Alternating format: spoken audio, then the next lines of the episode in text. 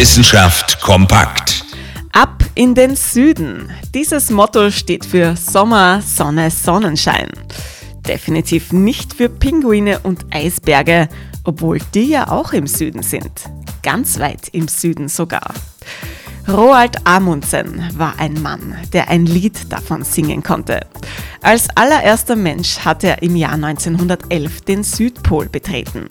Ein Polarforscher und Abenteurer und in seiner norwegischen Heimat bis heute ein Nationalheld. Am 16. Juli dieses Jahres würde Amundsen 150 Jahre alt werden. Anlass für einen Blick zurück. Wir schreiben das Jahr 1910. Amundsen macht sich mit seiner Crew auf den Weg in den Süden. Mit an Bord fast 100 Schlittenhunde, Bauteile für eine Hütte und ausreichend Lebensmittel für zwei Jahre. Fast eineinhalb Jahre nach dem Aufbruch heißt es dann, Mission geglückt.